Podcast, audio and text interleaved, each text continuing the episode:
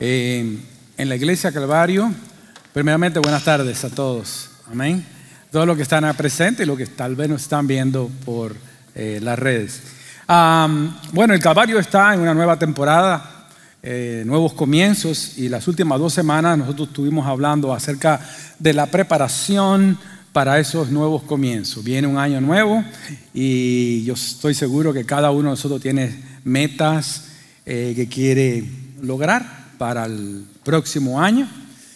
Una de ellas que yo me puse era tratar de bajar de peso y con la ayuda del Señor, en este año perdí casi 70 libras, así que soy casi la mitad de lo que era antes. Así que le doy la gloria y la honra al Señor porque Él es bueno. Amén.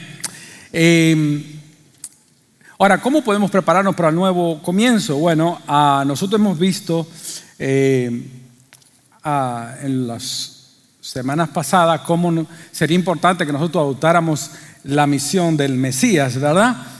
Y también vimos el domingo pasado en convertirnos en verdaderos adoradores. Así que, según Mateo capítulo 2, eh, los magos trajeron eh, regalos a Jesús. Em, y mañana es mi cumpleaños, así que, wow, qué coincidencia, ¿verdad? Le dieron oro, incienso y mirra.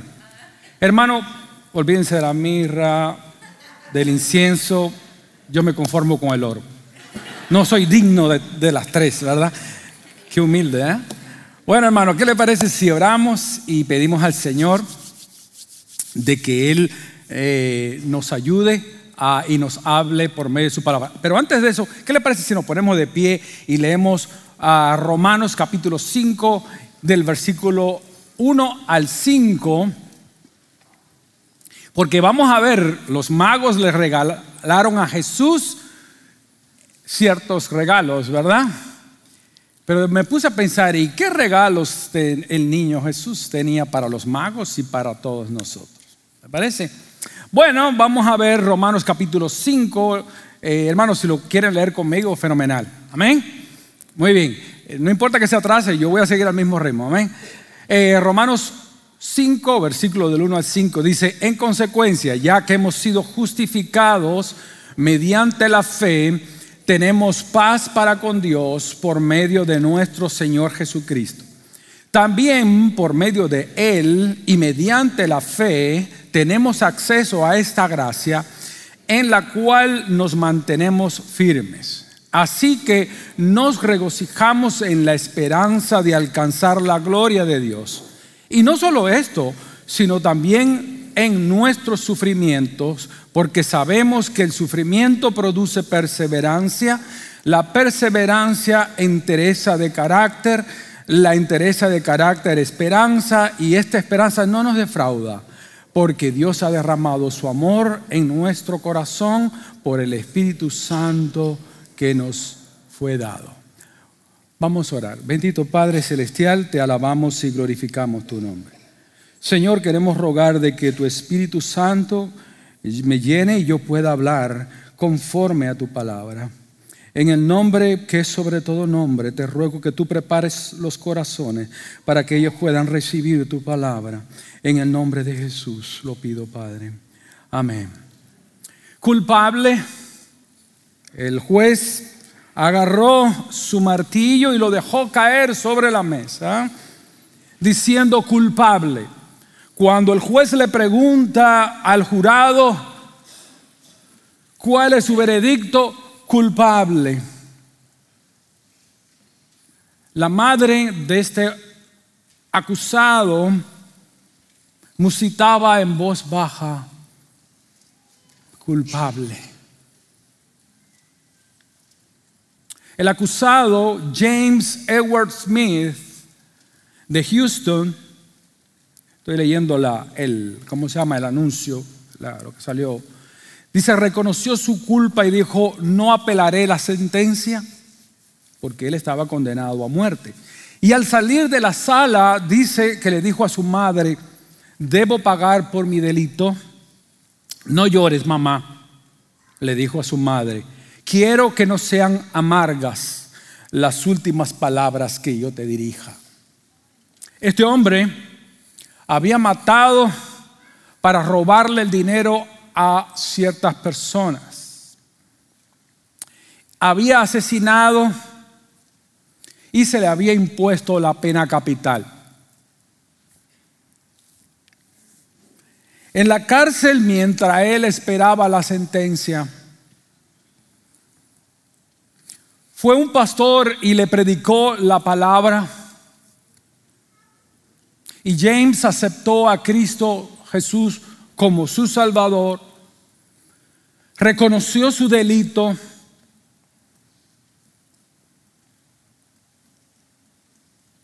y ya el Espíritu Santo lo cambia en su corazón, dejó el lenguaje de la ira, de la blasfemia, de la deshonra, y dijo, yo quiero morir con una oración en mis labios. Y dijo, aunque los hombres me condenan justamente, yo he entregado mi vida a Jesucristo y muero en paz con Dios porque Él me ha perdonado. Hermanos, Romanos capítulo 5 habla exactamente de este punto.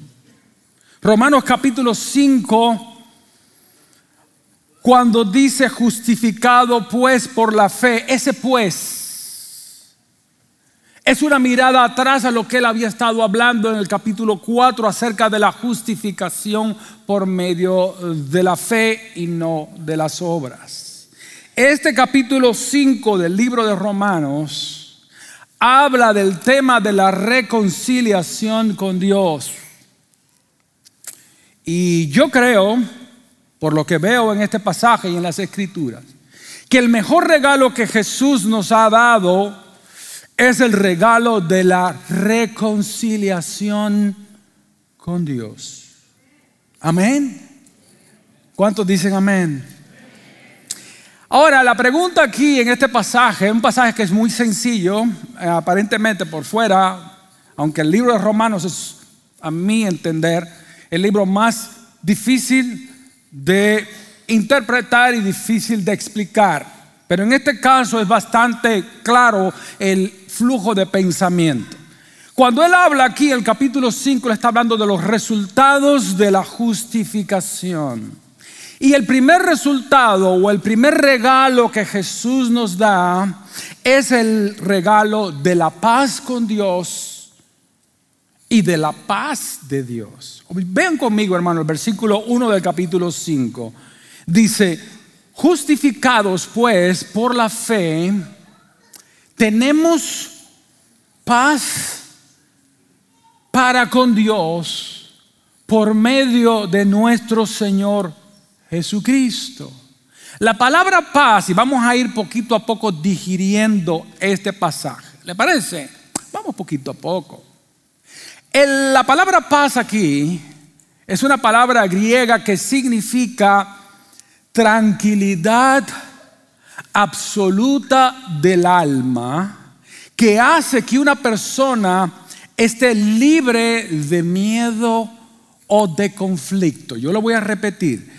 Es la tranquilidad absoluta del alma que hace que una persona esté libre de miedo o conflicto. Ahora aquí el significado este de la palabra paz está íntimamente ligada con la reconciliación con Dios por medio de la muerte de su Hijo. Ahora bien, cuando se habla de paz, lógicamente, vamos a hacer un poquito la lógica, es porque hubo una guerra o porque hay una guerra. ¿Estamos claros hasta ahí? El ser humano se ha rebelado contra Dios y contra sus leyes.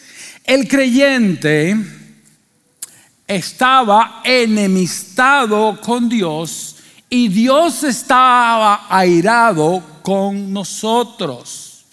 Hoy se dice que Dios es amor y se habla mucho acerca del amor de Dios y con y está bien hacerlo. Pero lo que muy poca gente se pone a hablar es acerca de que Dios está enojado con el pecador. Dios está airado y Salmos 7, 11 dice que Dios es un juez justo. Y Dios está airado. Vea lo que dice el Salmo 7. Dios está airado contra el impío.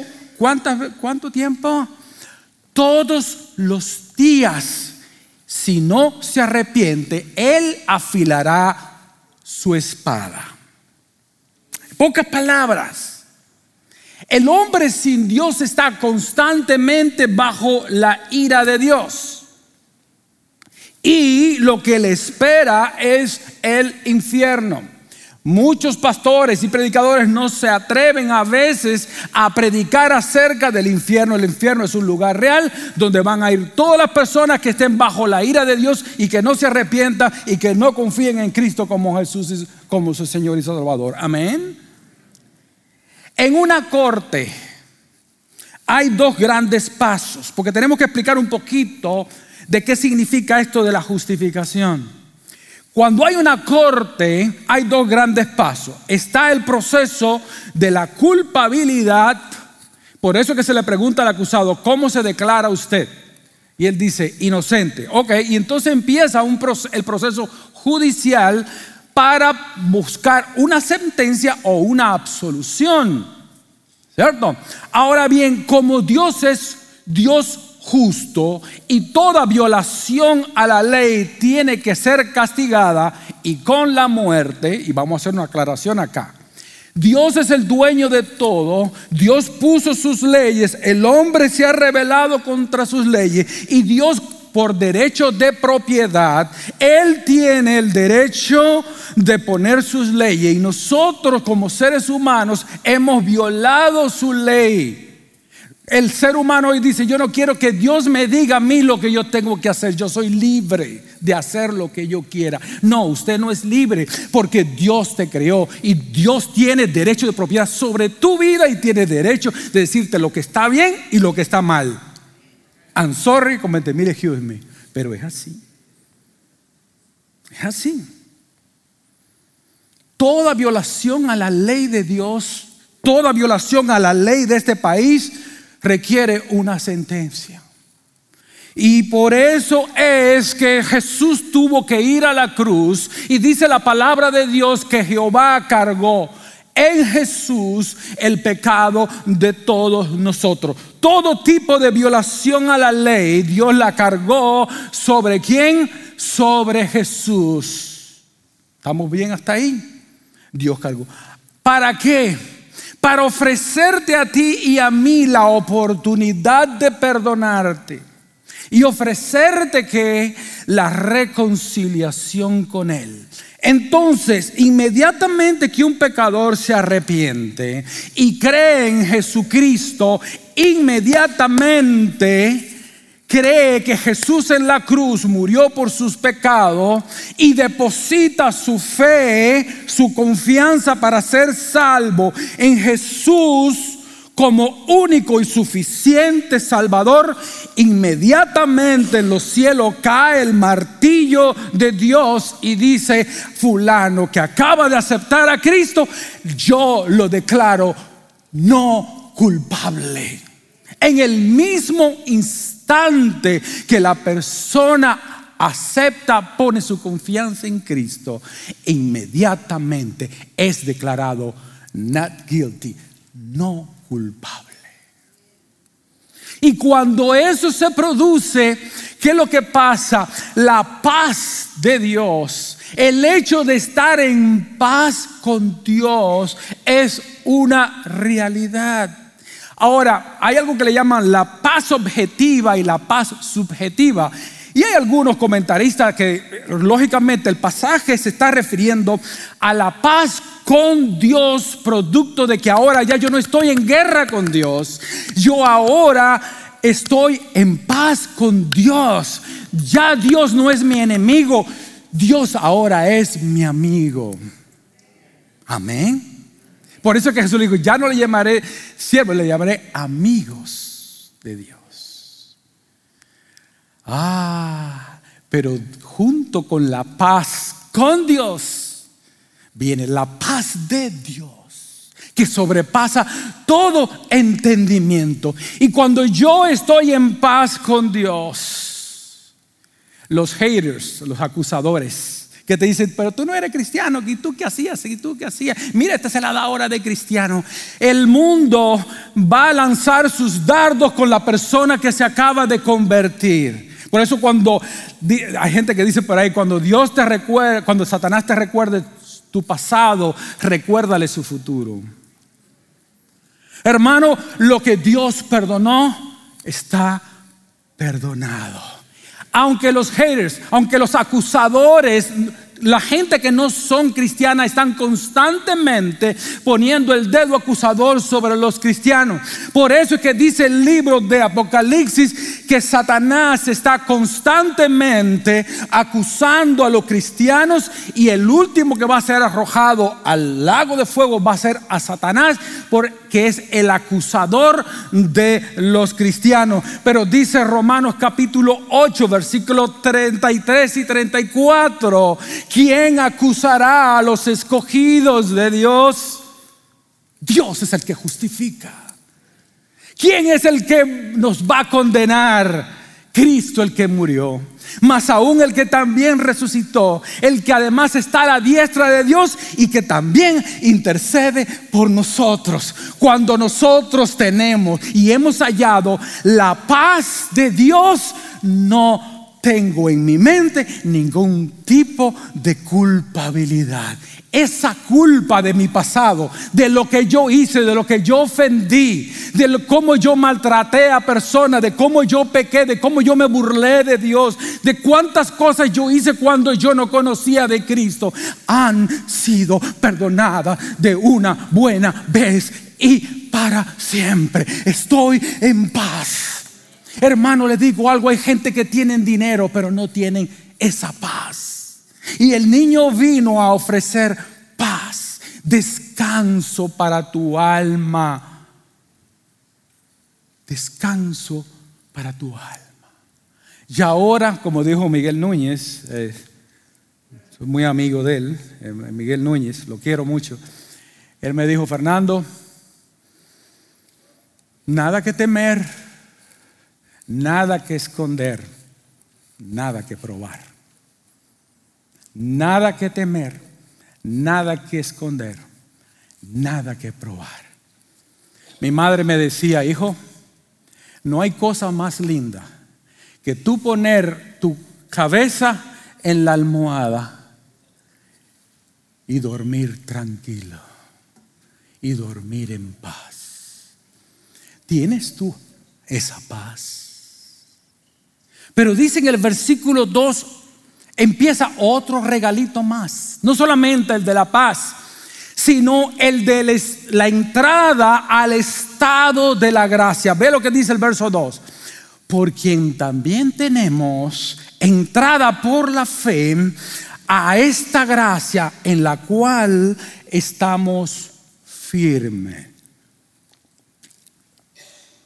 Cuando habla de estar firme, la idea aquí es de mantenerse inconmovible. Algo te empuja y tú te mantienes en la misma posición. Dice aquí que tenemos entrada por la fe. ¿A dónde? ¿A qué? Entrada a dónde? A la gracia. Es decir, la gracia es un estado donde tú y yo estamos, ¿qué? Cimentado firme.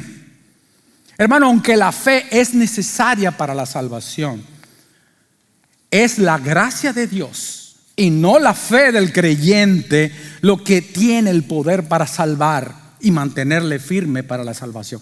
Nosotros somos salvos por quién? ¿Por medio de quién? De Jesús. ¿Por qué somos salvos? Por la gracia de Dios. ¿Mediante qué? Mediante la fe. La fe es el puente que yo camino para llegar al estado de la gracia, para yo llegar a la salvación. Yo no soy salvo por fe en mi fe. Me estoy metiendo un poquito en, un poquito de profundidad teológica. Yo no soy salvo por fe en mi fe. Yo soy salvo por mi fe en Jesucristo. Amén.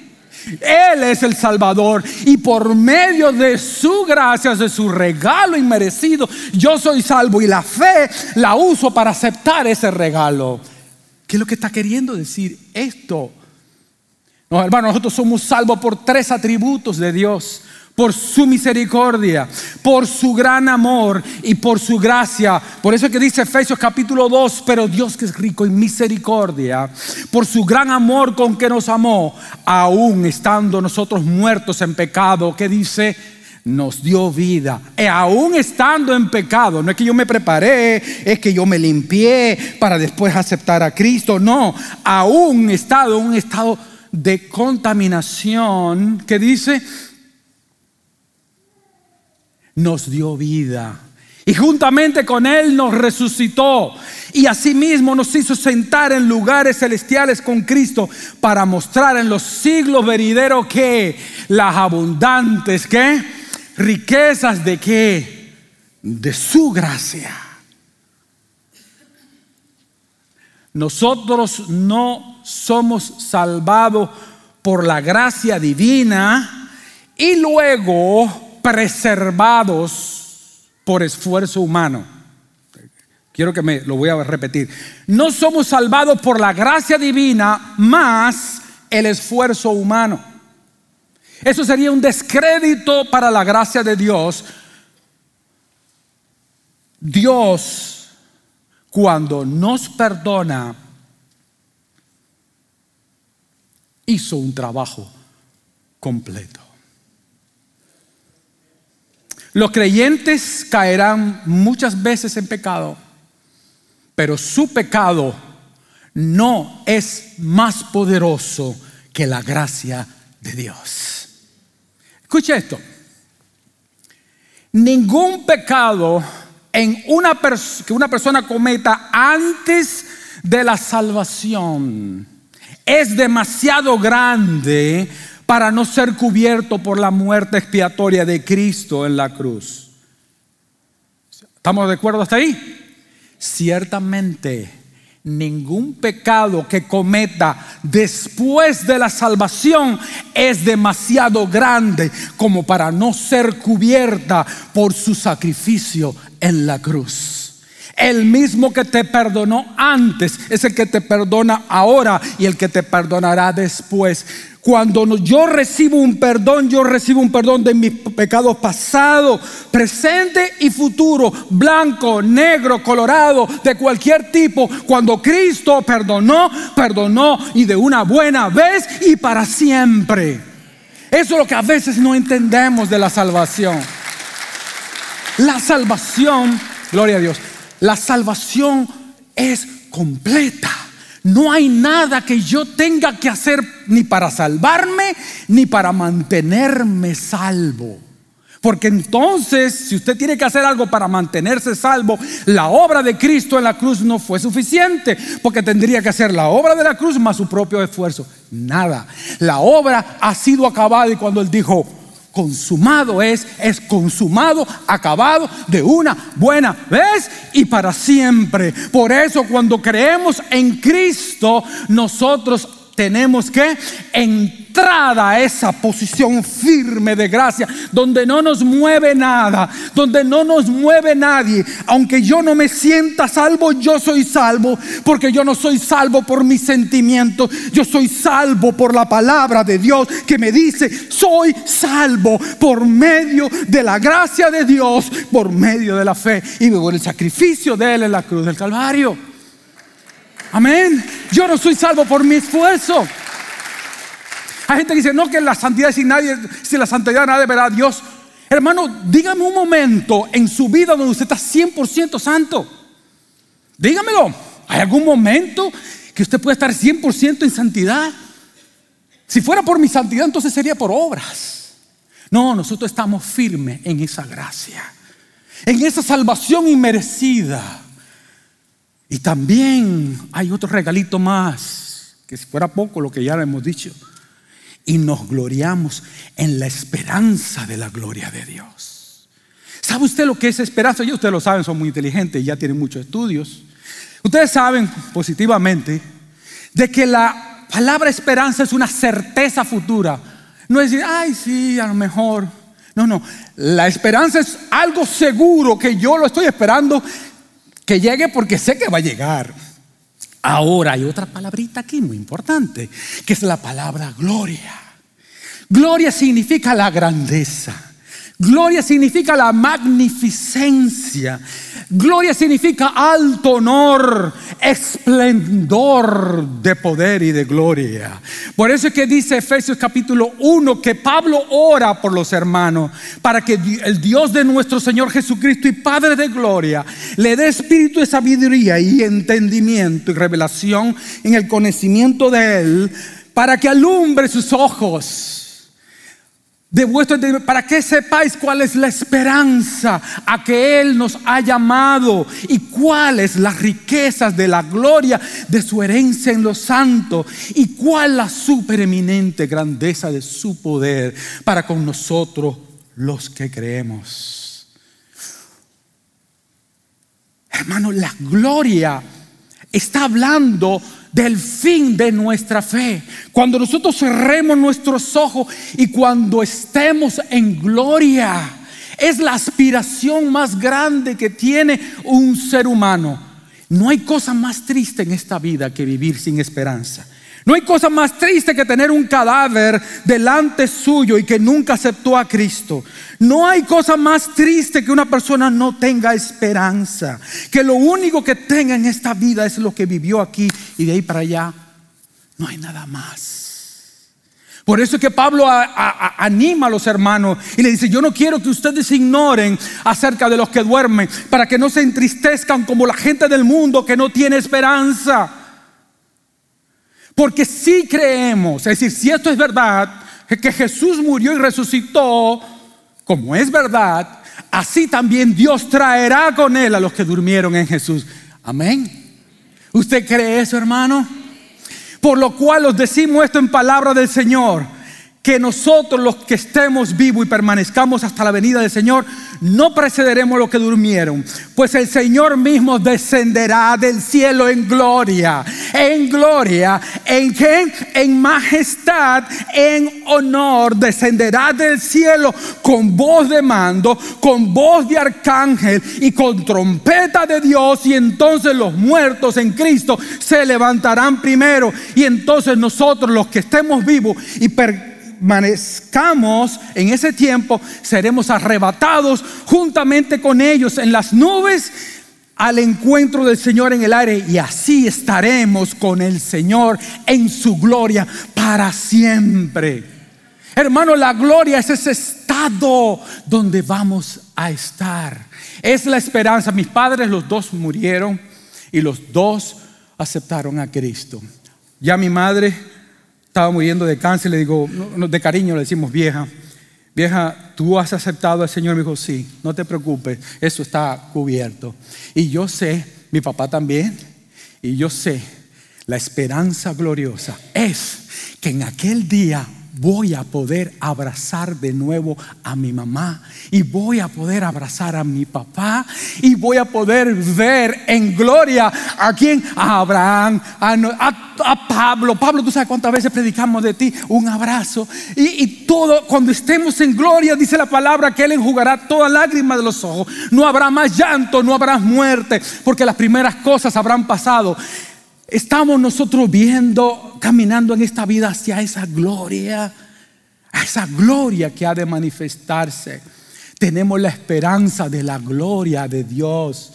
Y también, dice el verso 3, y no solo esto, sino que también nos gloriamos en los sufrimientos. La palabra gloriarse aquí es jactarse, pero el sentido es como, déjame ver si lo pongo una palabra o una frase un poquito más eh, es como levantarse el cuello. algo, algo parecido. ¿Por qué? Porque la palabra tribulación, él habla aquí, nos levantamos el cuello o nos gloriamos en qué? En los sufrimientos o en las tribulaciones. Esa palabra en el original significa, tribulación significa aplastar, como cuando una persona aplasta una eh, aceituna para sacar el aceite. Hermano, hay muchas cosas en la vida nuestra que llegan y nosotros sentimos como que estamos aplastados. Por un lado tenemos la paz de Dios. Por un lado sabemos que estamos salvos. Sabemos que un día va a venir la gloria. Pero ¿y cómo vivo acá?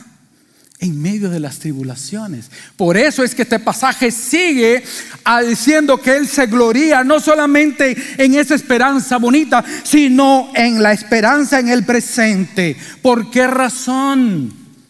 ¿Por qué razón Él dice esto? Porque hermano, esto solamente un loco que usted diga que usted se gloria en el hecho de estar pasando tribulaciones. Eso no tiene sentido en la mente de una persona eh, humana, normal, que no tiene a Cristo pero yo sé que ustedes lo entienden muy bien. Cuando habla de que nosotros nos gloriamos en las tribulaciones, tiene la misma idea que Santiago dijo, hermanos míos, tened por sumo gozo cuando hayáis en diversas tribulaciones. Pero ¿por qué razón? ¿Por qué gloriarse en las tribulaciones? Porque saben que, hermanos, porque las tribulaciones son para tu bendición y para su gloria. Dice, porque la, ¿qué? ¿Qué es lo que dice el versículo? Sabemos que el sufrimiento produce, ¿qué? ¿Qué produce?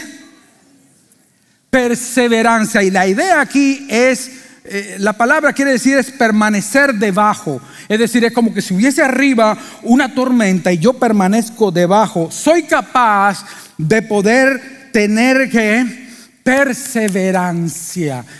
La paciencia, la palabra paciencia aquí tiene la idea de perseverancia, de seguir adelante a pesar de lo que me venga.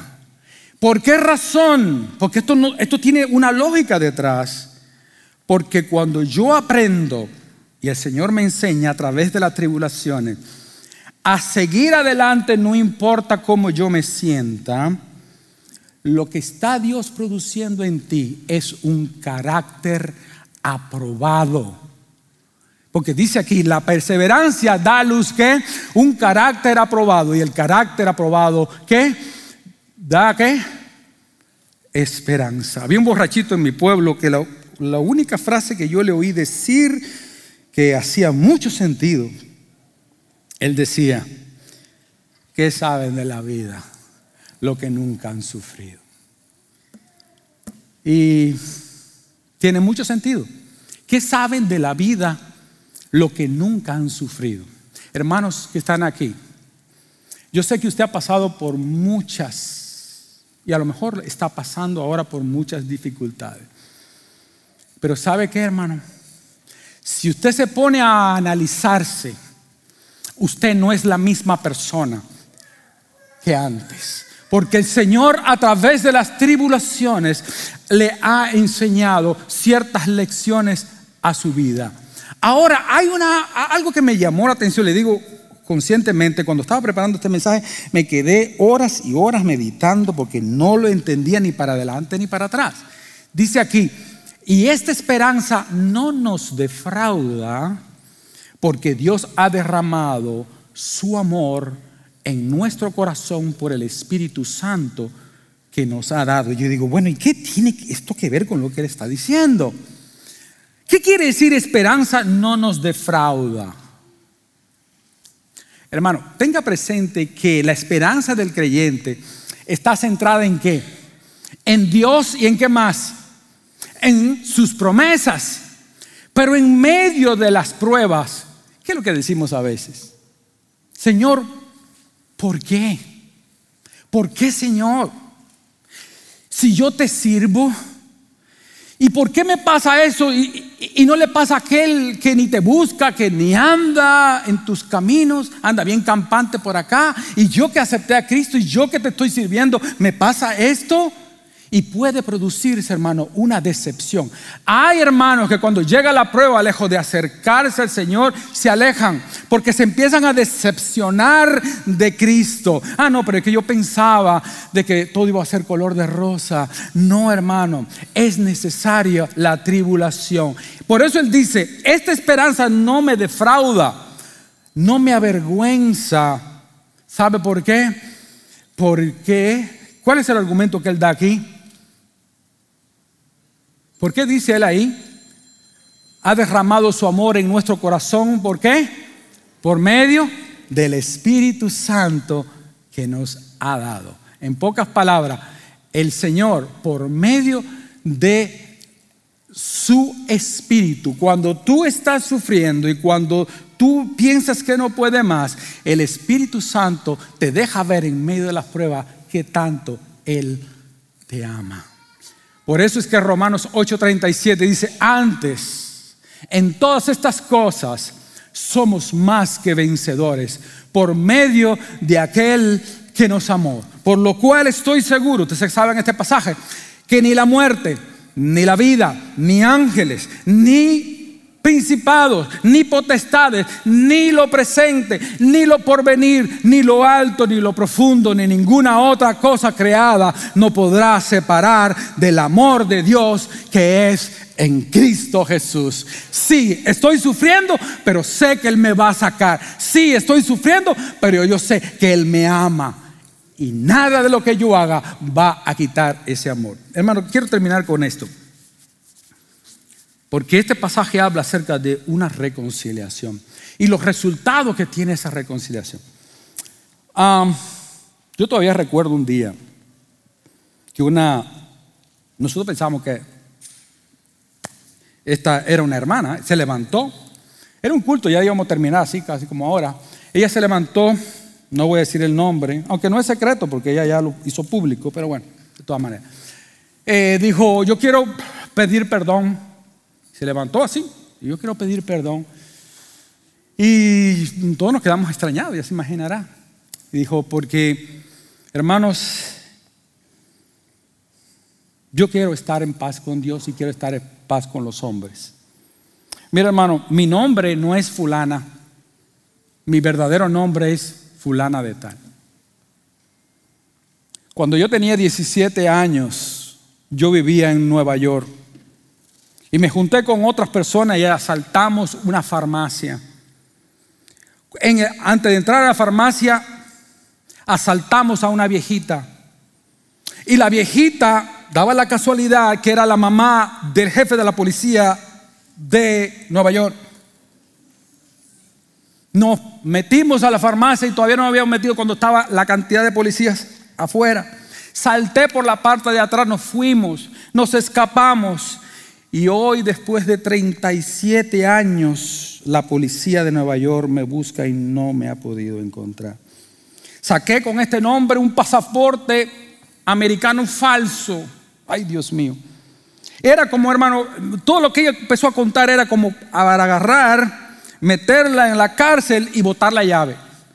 Era, era una cosa como que, dice, yo voy a entregarme a la policía de Nueva York. Aquí están mis hijos, pero ¿saben qué, hermanos? Yo no quiero, yo no quiero mentir más. Yo quiero estar en paz con Dios porque cuando llegué a esta iglesia acepté a Cristo como mi Salvador y el Espíritu Santo puso en mí de que yo hiciera eso. Ya estoy en paz con Dios. Ahora quiero estar en paz con los hombres. Aquí están mis hijos, por favor, cuídenlo. Y cuando terminó todo eso, la iglesia llorando, ella fue para el para Nueva York. Se presentó a la corte y cuando el juez la vio le dijo, ah, fulana, tanto tiempo sin verte. A ver, estaba la, policía de Nueva York ahí, estaba el, persecutor, el que, estaba parte acusadora, y está el juez y le dice, ¿dónde usted? No, yo soy de Perú. Ah, de Perú, me gusta Machu Picchu y todo. y dice, bueno. Y le dice, hmm, bueno, mija, aquí hay por lo menos 15 cargos en tu contra. Y se lo contó todo así. ¿Qué tiene que decir la parte acusadora? Y le dice, bueno, mire juez, Esto hace tantos años que nosotros no teníamos eso en la computadora, eso estaba metido en un récord por ahí, desempolvado, y sacamos esto. Pero a la verdad, la policía de Nueva, eh, nosotros no tenemos ningún interés en condenar a esta mujer. Dijo el juez, si usted no tiene interés en condenarla, yo tampoco. Le dijo, fulanita de tal, queda libre de todos los cargos. Yo me imagino, ella empezaba a llorar, ella contaba todo esto después cuando regresó, hermano. Y yo le digo algo, hermano, no hay cosa más bella y más hermosa que estar en paz con Dios. No hay cosa más bella que en su conciencia no le acuse, que usted tenga paz, que usted tenga tranquilidad, que usted tenga esa esperanza y que usted tenga en medio de las tribulaciones sentir que usted no está abandonada, que usted no está abandonado, sino que el amor de Cristo va a estar contigo y que su promesa, estoy contigo hasta el fin del mundo, es una realidad y será una realidad en tu vida. Yo quiero pedir, hermano, que nosotros cerremos nuestros ojos, porque estos regalos, hermano, hay tanta gente que lo necesita. Y yo quiero pedir, hermano, que nosotros cerremos nuestros ojos.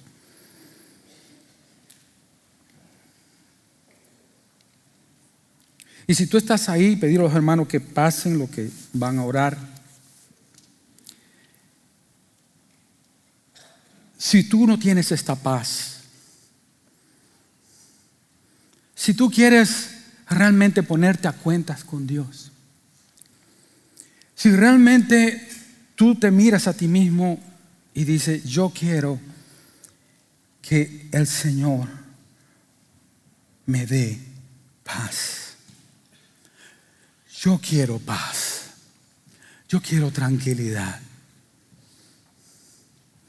¿Por qué no pasas al frente y oramos por ti? Hermano, a lo mejor tú has aceptado a Cristo, pero tienes algo ahí en tu corazón que te está inquietando. Tienes en tu corazón algo que todavía no te deja tranquilo. ¿Quieres venir a orar con nosotros? Sin miedo, sin pena. ¿Quieres que oremos por ti? ¿Quieres que oremos por ti? Pasa aquí al frente. Él te puede dar paz. Él dijo, mi pasos dejo, mi pasos doy. Y yo no la doy como el mundo la da. La paz de Él es una paz que pasa por encima de todo entendimiento. Y Él te va a dar descanso para tu alma. Hay alguien aquí que necesita paz. Pasa con confianza. Hay alguien que necesita que oremos para que el Señor le dé paz.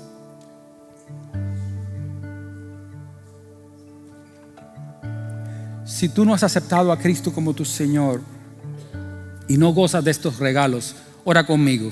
Ahí mismo, con tus propias palabras, dile, Señor Jesús, Así mismo dice, Señor Jesús, pero que te salga de tu corazón. Dile, yo reconozco que yo he violado tu ley. Yo reconozco que soy un pecador o una pecadora. Yo quiero hoy entregarme a ti. Yo quiero que tú me perdones, que tú me laves y que tú limpies mi corazón.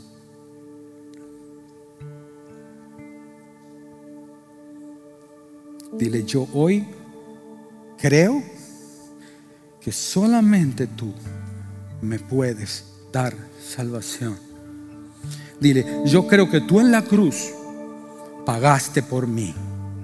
Por lo tanto, hoy yo recibo esa salvación y te acepto como mi Señor y como mi Salvador. Te lo pido en el nombre de Jesús. Hermano, ¿hay alguien que en este día necesite que oremos por él? Yo no quisiera, hermano, que nosotros no fuéramos o que el culto siguiera. Usted, tenga algo en su corazón y no orásemos por usted. ¿Hay alguien que más que necesita oración? ¿Hay alguien más que necesita oración?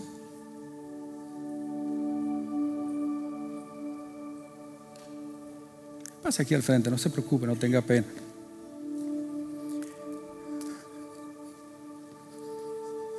Hermano, ¿qué le parece si nos ponemos de pie? Usted se pone de pie y nos ayudan a orar por estas hermanas. Pase adelante.